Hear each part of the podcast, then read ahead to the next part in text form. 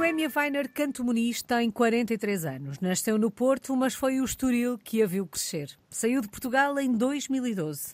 Passou pela Índia, pelas Filipinas, por Angola, pelo Vietnã, até que chegou ao Camboja há quase três anos. Nesta altura está em Phnom Penh. Bom, isto são muitos carimbos no passaporte. Esta história já vai longa, já são 12 anos fora do nosso país. Vamos recuar até lá para perceber como é que tudo começa. O que é que a faz na altura, Noémia, deixar, eh, deixar Portugal? Bem, primeiramente, nós pensarmos em mudar de Portugal, nós, refiro-me a mim e ao, ao, meu marido, porque tínhamos, cada um tem uma filha de, de, de uma relação anterior e a posteriori tivemos duas nossas. Na altura já estava Portugal em uma grande crise e nós eh, não tínhamos, não víamos ali muitas, muitas saídas para uma família numerosa. Arriscámos, tentámos e às tantas sentimos que não havia espaço para crescer, não havia espaço para dar melhor, de, de sonhar com alguma coisa mais ambiciosa. O mercado em que o meu marido trabalha é muito competitivo no, no mercado automóvel e, e a minha área de marketing e comunicação também já não estava, já não era uma área de dos tempos de ouro, pronto. E então começámos a nossa pesquisa por países para ir viver fora, onde houvesse trabalho e onde realmente o trabalho fosse reconhecido. Uhum. Mas a ideia da experiência internacional, Noémia, em algum momento fez parte dos seus planos ou isto de facto sem só dúvida. se coloca naquele momento? Não, sem dúvida, sem dúvida. Eu sou filha de pai alemão, mãe portuguesa e desde muito pequenina sempre viajei muito. Ainda antes de ter saído de Portugal para ir para a Ásia, já tinha viajado o mundo inteiro em miúda, no aspecto familiar, no contexto familiar, na altura com o meu pai, os meus irmãos. Viajámos, fomos à China, fomos a montes de sítios, à Índia, já tinha ido à Índia, já tinha viajado a Europa toda o mundo todo. E depois, logo a seguir, também uh, tive uma altura em que trabalhei como assistente de bordo em duas companhias aéreas, é que então ainda viajei muito uhum. mais e, ou seja, para mim o mundo era sempre uh, pequenino, quer dizer, para mim Portugal é pequenino, o mundo não era assim tão grande.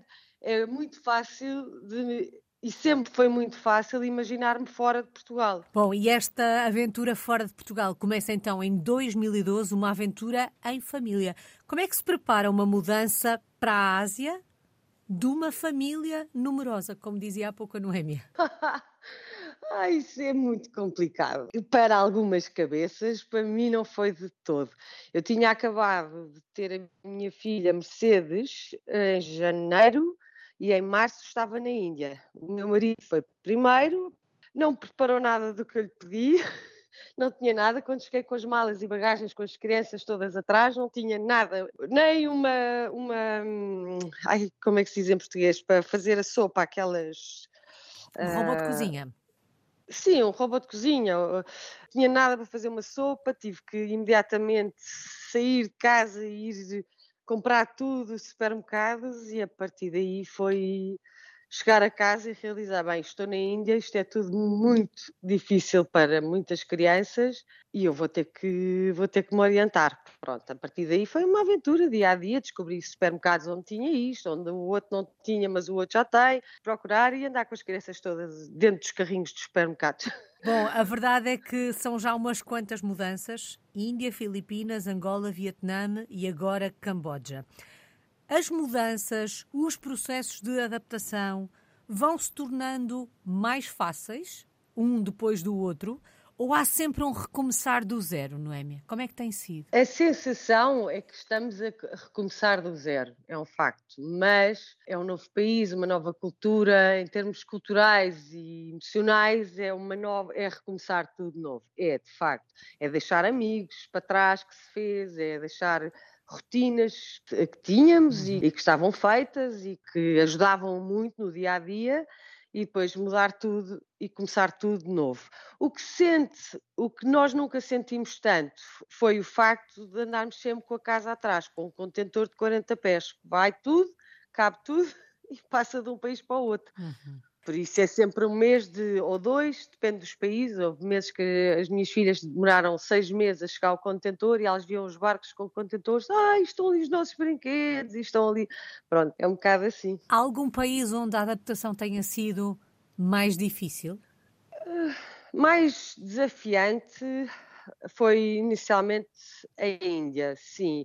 A Índia, uh, aliás, eles têm um, um, ditado que é muito engraçado, que é se tu gostas da Índia, a Índia gosta de ti. Se tu não gostares da Índia, a Índia mata-te. E não ao princípio, quando a pessoa chega, o primeiro mês, dois meses, três meses, é sempre o encantamento, é faz o encantamento por qualquer país. Ao fim de três meses começa a realidade. E depois, finalmente, quando se bate os seis meses, pronto, agora ninguém vai mudar por mim, sou eu que tenho que mudar para me adaptar a eles, isto em todos os aspectos. E quando uma pessoa, quer dizer, ainda está ali com bebés muito pequenos e tudo, a última coisa é pensar que lhe apetece, já tem que se adaptar a mais uma criança, mais uma rotina, mais imensas coisas. A última coisa que apetece é efetivamente começar eh, a pensar como é que eu me vou adaptar isto aqui. Uhum. Porque até para nível de trabalho e essas situações todas, uma pessoa, apesar de principal fonte de rendimento sempre foi o meu marido desde que viemos para fora, eu sempre gostei de, de arranjar algumas, alguns negócios para, fazer e para estar ativa. Já vamos olhar para o lado profissional desta experiência. Noémia, e há uma experiência mais marcante do que as outras? Ou cada experiência vai deixando uma marca? Eu acho que cada experiência vai deixando uma marca, sem dúvida. Todas de maneiras diferentes, algumas piores, outras melhores, mas eu digo sempre que isto é o nosso ciclo de aprendizagem. Até porque eu, hoje em dia, por exemplo, cheguei aqui ao Camboja e muitas situações que, que ocorreram no dia a dia, eu apercebi-me que dizia assim: bem, se eu soubesse o que sei hoje quando cheguei à Índia, não, não me tinha passado tanto com tão pouca coisa. Isso é uma coisa que realmente uma pessoa às tantas percebe-se com o passar dos anos, talvez a imaturidade perante algumas situações que uma pessoa tem no dia a dia quando muda de repente. Achamos que já sabemos tudo, mas afinal não sabemos nada, é aquilo que nós dizemos aos nossos filhos também. Estamos sempre a aprender, na verdade. É, Antes de assentarmos exato. a reais aí em Phnom Penh, no Camboja, onde estão nesta altura, vou-lhe pedir para fazermos um exercício que eu sei que não é muito fácil, mas que de alguma forma ajuda a escrever a sua, a sua história. Vou-lhe pedir uma palavra para cada um dos países por onde passou. Índia. Fabuloso. Filipinas. Desafiante. Angola. Terra. Vietnã. Covid. O que é que provocava essa mudança para o Camboja há quase três anos? Uh, no seguimento da carreira do, do Luís Nunes, que trabalha no mercado automóvel e está sempre a ser desafiado por novos países e, e então cá estamos.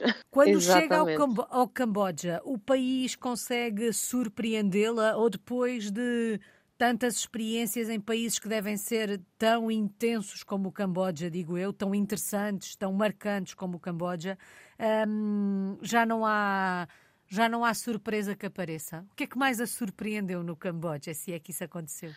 Eu acho que tudo nos surpreende, porque se apesar de estar, eh, já ter estado noutros países na Ásia e achar até a Índia ter algumas, eh, e tem, efetivamente, eh, em termos históricos, tem alguma, algum passado cruzado, ter achado que havia aqui realmente já um bocadinho, um, um, alguma coisa que eu já conhecia, foi no fundo, há sempre uma novidade, há sempre qualquer coisa a aprender. E acho que foi o, aqui o principal, a, a, a, principal coisa que me encantou foi ver um bocadinho a nova geração a reaparecer depois de um Khmer Rouge. Uhum. Temos que pensar que há 40 e tal, 50 e tal anos, 50 e tal anos, se não me engano, esta população foi toda, toda a parte que, que estudava, tinha, que era médico, que era enfermeiro, os que conseguiram fugir do país fugiram, e os outros foram todos assassinados. Ficaram só os iletrados praticamente aqui. Foi uma chacina e, e, realmente é surpreendente como é que se consegue ver uma geração ainda tão próxima com um, um sorriso, com, com uma eu até acho que assim, às vezes até é enervante para quem vem, quem vive num ritmo tão em turbilhão como nós vivemos. Eles fazem tudo com muita calma, não, pronto, vou dormir a minha cesta, vou fazer as minhas coisas.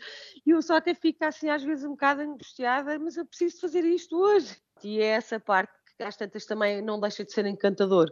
É os desafios, aqueles, aquilo que para nós é um desafio, para eles é, não quer saber, aprende a ter calma, aprende a, a planear as coisas para dois ou três dias e pronto, e é, uma, é um modo de vida, uhum. não que é muito, é muito engraçado. Como é que nos adaptamos a este modo de vida? Como é que tem sido, ou como é que foi, se é que já está concluída, a adaptação ao Camboja? A adaptação tem sido ótima, quer dizer, eu acho que mais adaptada era impossível. Eu guio aqui, eu faço tudo, consigo ter um dia a dia como se estivesse em Lisboa.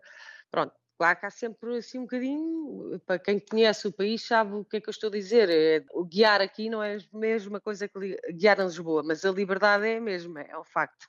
Pronto, a barreira linguística é o principal desafio, uhum. porque o Khmer é uma língua muito complicada e muito pouca gente ainda fala fluente inglês. É, é muito complicado. Isso, é, isso torna-se no dia a dia uma, uma, uma barreira para se fazer mais coisas e para se realizar mais, mais objetivos e porque sem essa sem, sem ter a língua torna-se complicado determinadas coisas, mesmo com os Googles e tudo, não é traduz muito mal. Não, não é a mesma coisa. No que toca hum, a hábitos, costumes, tradições, um, alguns aspectos uh, que encontrou por aí que era partilhar connosco. Olha, é engraçadíssimo os casamentos deles.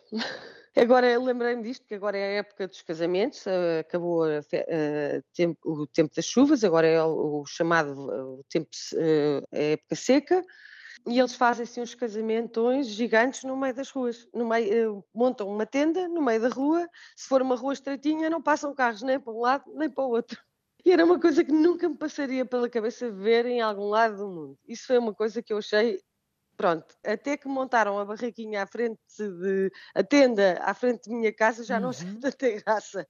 Mas ainda lá está, tiveram um bom senso e deixaram-me entrada e saída para o carro. Pronto, foi a única coisa. Agora, é engraçado ver, uma pessoa passa em estradas nacionais, eh, estradas com acesso não sei onde, e lá está, Pronto, um casamento agora nesta altura.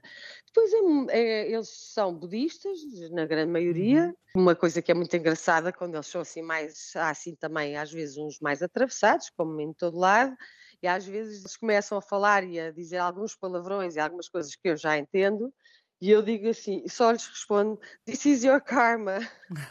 E eles calam-se logo, é engraçadíssimo que eles calam-se logo, eles acreditam mesmo no fator do karma. Uau. que aquilo que me estão ali a fazer vai-lhes voltar a acontecer. Então é, é, é quase como lhes dar uma chapada de luva branca. E eu acho isto tão engraçado, porque esta uma só já nem está chateada por, por ele ter estado a chamar nomes ou fosse o que fosse, só dá vontade de rir com, com uma simples palavra que não tem nenhum significado uhum. uh, mau, uh, eles calam-se logo pronto, arrumam logo as, as, as coisas todas, as palavras todas que tiveram a dizer e acabou. Não há mais discussão. É engraçado. Noémia, apesar de não falar a língua, e certamente este aspecto não permite uh, um mergulho tão profundo na, na sociedade e, e, na cultura cambodjana, um, como são os, os cambojanos? Como são as pessoas que encontra por aí? Ah, dependente do, do, um bocadinho do extrato social, dependendo um bocadinho também do, de onde viveram, se cresceram cá, se não cresceram. Assim, num geral, eu acho que são pessoas fantásticas. Tenho, tenho imensa admiração por este povo, no geral, pronto, e como em todos os países há sempre os bons e os maus, mas aqui é engraçado que o meu saldo é muito positivo em relação às pessoas. Claro que não convivemos como conviveria aí com tanta gente, uhum. ou noutro país qualquer, se calhar, que falássemos, que dominasse a mesma língua, ou como em Angola, não, não, não, não nem pouco mais ou menos. Também os asiáticos são sempre, demoram muito mais tempo a convidar, a ir a casa, a abrir as portas de casa e tudo. Apesar de já ter tido essas experiências e correram muitíssimo bem e senti-me lindamente. Noémia, e sente-se em casa aí no Camboja? Foi-se sentindo em casa nos diferentes países por onde foi passando? Ou é difícil termos este sentimento de casa quando estamos longe do nosso país? Não, eu sem dúvida, eu, eu para mim, cada país, tirando talvez um ou outro que eu não, uh, não me imaginaria a viver para sempre nesse país, este é um dos que eu digo, imagino-me aqui a viver por muitos e muitos, muitos mais anos. Não, acho que há imenso por fazer, acho que é um país cheio de oportunidades e é um desafio, é um desafio e eu acho que é um país que para mim traz-me tudo aquilo que eu gosto de sentir em casa. Não me imagino sequer voltar para Portugal tão cedo. Como é que tem sido com o resto da família? Porque logo no início da conversa a Noémia falou das filhas e esta é uma mudança em família. Como é que tem sido com a família? Toda a família se adapta da mesma maneira? Tem que haver aqui uma preocupação maior uh, quando esta mudança não tem implicações só em nós, mas nos outros.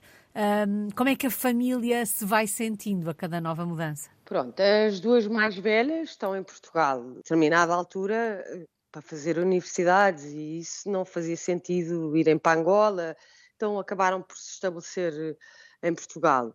Estamos sempre com as mais novas, que têm uhum. 12 e 14, e a realidade delas é, é uma realidade muito diferente uma parte dos miúdos. A Mercedes chegou à Índia, tinha dois meses, no dia que fez dois meses, e a primeira palavra que ela disse foi em hindi. Elas chegaram às Filipinas eu e o Luís nunca tínhamos explicado que elas, nunca lhes tínhamos explicado que elas eram portuguesas, porque uhum. foi uma coisa que assumimos que crescem e sabem que são portuguesas. Chegámos às Filipinas e elas de repente estão num restaurante indiano e, e nas Filipinas, quando se vê miúdas loirinhas, pessoas loiras e tudo, acham sempre que, é, que são americanos, eles adoram tudo o que é americano.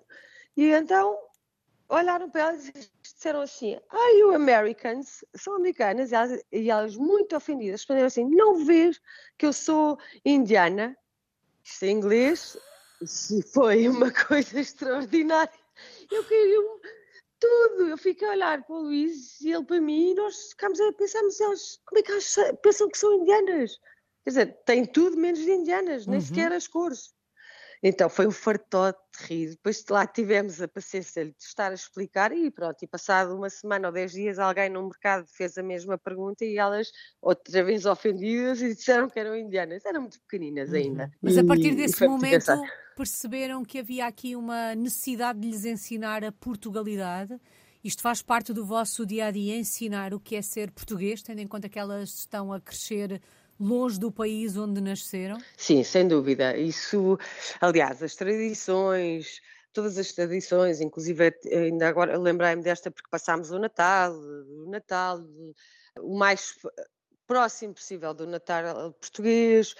O dia a dia delas, a alimentação, continua a ser muito os nossos pratos portugueses uhum. ou uh, adaptados à cozinha, a cozinha portuguesa adaptada aos ingredientes locais mas, mas tento sempre fazer eh, muito parecido e elas realmente, depois no, em termos de, de, conversas em casa, falamos sempre, quase sempre em português.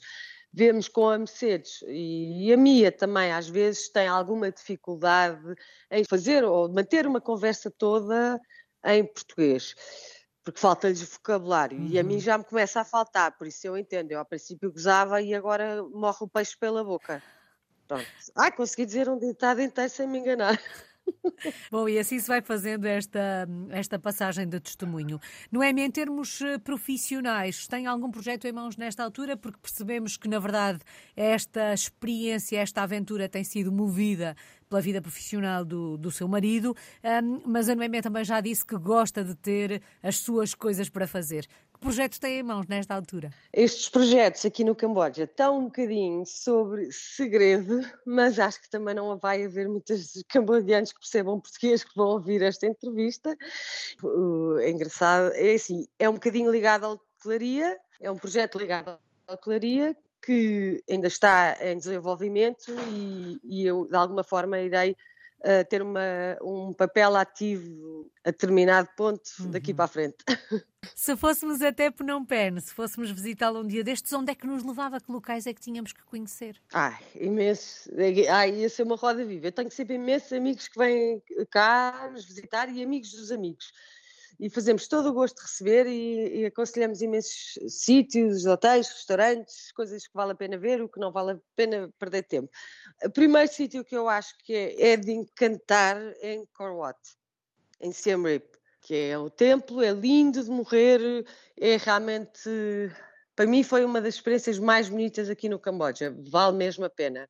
Pois, toda a gastronomia, os mercados, os mercados em que ainda tem a carne toda pendurada com 30 e tal graus o ano inteiro. Uhum. Está a carne lá fora e faz parte dos cheiros, a bom e o mau. É muito engraçado, vale a pena. Eu acho que é uma experiência muito rica para quem vem visitar esses uh, locais e depois, como em qualquer país asiático, o luxo, que é realmente um luxo. E aí há hotéis fabulosos, há restaurantes muito bons, é um mercado, é um mercado muito é, é muito 8 ou 80, ou é muito baixo, ou então é do melhor que há. Quase ninguém sabe que no Camboja há praias fantásticas, ao nível das praias das Maldivas com água transparente, transparente, linda. Mais um argumento para, para conhecer o, o país. Há pouco, com os olhos no futuro, a Noémia dizia de alguma forma que não se vê regressar a Portugal. Quando lhe perguntei pelo sentimento de casa, também disse que se via a viver uh, no Camboja durante mais alguns anos. Percebemos há pouco que há aí um projeto profissional eh, na manga. Quando olha para o futuro, vê-se durante mais alguns anos por aí? Esta experiência no Camboja está para durar?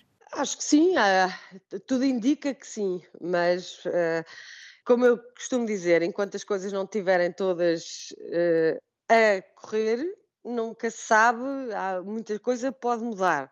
Mesmo quando as coisas estão a, a, andar, na Ásia tudo muda de um dia para o outro. Isso é uma, uma, um dado que nós adquirimos assim que nos mentalizamos que estamos a viver na Ásia. Podemos ter a intenção de ficar dois anos, três anos, mas o normal é realmente entre os dois, três anos, nós já estamos na meta dos três, mas com projetos a aparecerem, mais projetos e mais uhum. coisas a aparecerem, não temos qualquer motivo, nem interesse em sair daqui tão cedo, a não ser que tenhamos assim outra proposta que, que realmente seja muito challenging, muito desafiadora. Uhum. E qual é que tem sido a maior aprendizagem destes últimos 12 anos? O que é que todas estas experiências lhe ensinaram? A ser uma boa companheira, ser muito amiga, a saudade que nós tanto usamos essa palavra uh, é um, é um fator. Nós temos imensa saudade das outras filhas, da família, e acho que muitas vezes eu digo às minhas filhas que quando têm saudades, ah, tenho saudades da avó, tenho saudades do avô, tenho saudades da minha irmã. Pronto, eu digo sempre, não se esqueçam que a principal família está aqui agora. Não nos podemos estar sempre a agarrar às saudades, porque as saudades matam. E, de facto, uma verdade, as saudades matam. Às vezes uma pessoa nos baixos, nos momentos mais baixos, como em, todo, como em todas as situações, as saudades apertam mais. Uhum. Felizmente, eu acho que nós conseguimos, e, e, esse foi o nosso principal. Como é que eu hei de explicar isto? A, no, a nossa principal. O nosso principal objetivo foi nos manter uma família muito, muito unida, porque sabemos que quando chegamos aos países não há cá nem amigos, nem conhecidos, nem, nem família. Uhum. Por isso, se não formos nós a valer-nos um aos outros, seja para as minhas filhas, seja brincar com elas como se fosse uma criancinha da idade delas, de 12 anos, ou 13 anos, ou 14, é igual. Eu tenho que estar disposta a ser criança e também tenho que ser, estar disposta a ser mãe. E depois, como o meu marido é, tenho, tenho que estar disposta a ser mulher e tenho que estar disposta a ser amiga, companheira, ir andar de moto mesmo quando não me apetece, fazer coisas, pronto. É isso que nos é exigido quando vivemos fora, porque senão vivemos agarrados à saudade. Vamos falar dessa saudade, Noémia, que percebi que ao longo destes anos foi também preciso aprender a viver com a saudade. Para além da saudade das pessoas, hum, e a Noémia falava disso há pouco, de que é que se sente mais falta do país quando se vive longe, tão longe durante tanto tempo? tudo, mas tudo, tudo, tudo. Eu às vezes estou em sítios e estou a pensar, ai, agora comi uns percebes daqueles fantásticos, ai, comia um camarão espinho, comia sei lá, ovos moles, lembro-me tudo o que há bom em Portugal, tudo. Ai, estes, estas toalhas não prestam para nada, em Portugal é que são boas. Tudo. É assim, é impressionante. Nós conseguimos nos lembrar de tudo o que é nosso e damos muito mais valor aos nossos produtos, às, todo ao nosso país em geral, damos muito mais valor do que quando estamos aí. Eu acho, acho uhum. isso que, é, que é, um, é muito notório. Eu vejo isso imenso. O peixe, eu digo sempre, vamos jantar fora ou qualquer coisa e as pessoas pedem um peixe que para mim não sabe nada. As pessoas, ah, este peixe está fantástico. Eu disse, sim, os temperos estão muito bons, mas eu gosto mesmo é de peixe só com sal grelhado. E é fabuloso. O nosso peixe é o melhor do mundo. Não sei se haverá países também, com certeza, do, do outro lado, nos Estados Unidos, também haverá peixe fabuloso, águas frias, tudo, mas realmente, como em Portugal, eu não tive outra experiência. E deve ser bem verdade, porque independentemente do local do mundo onde vocês estão, um, as saudades da gastronomia estão sempre presentes. Portanto, isto deve querer dizer, de facto, alguma coisa. Noémia, só falta uma palavra agora. Vamos resumir os últimos 12 anos numa palavra. Que palavra escolhe? Vitória. Seria muito fácil, com quatro filhos, agarrar-nos a uma vida em Portugal, com poucos objetivos, com pouca probabilidade de crescer na carreira e provavelmente até como tantas famílias enfrentar algumas dificuldades, mas isso para nós nunca nunca se pôs em questão. Nunca. Vir para fora Roma e Pavia não se fez num dia e o facto é que não é vir para fora, não se, antigamente, há muitos e muitos anos atrás, vinha-se para fora para ganhar logo muito dinheiro. Não, efetivamente, os nossos primeiros anos fora não foram para ganhar dinheiro, foi para viver e para ter experiência, uhum. adquirir experiência, uma experiência que ninguém nos tira e que comparado com uma pessoa que vive constantemente em Portugal e não dá-nos logo uma abertura, uma capacidade de, de, visualização das coisas de completamente de outra maneira, como se estivéssemos a ver o quadro do lado de fora. É muito diferente. E o sentido de vitória foi porque tivemos que andar para trás, para a frente, tomar decisões que não eram as que queríamos mais, mas eram as mais sábias ou que nos pareciam mais sábias. E por fim, acho que chegámos agora a um ponto que finalmente começámos a sentir que estamos a ser recompensados pela nossa experiência adquirida uhum. ao longo destes anos. E que assim continue. Muito obrigada. Noémia Weiner Canto Muniz está em Phnom Penh, no Camboja. É uma portuguesa no mundo desde 2012.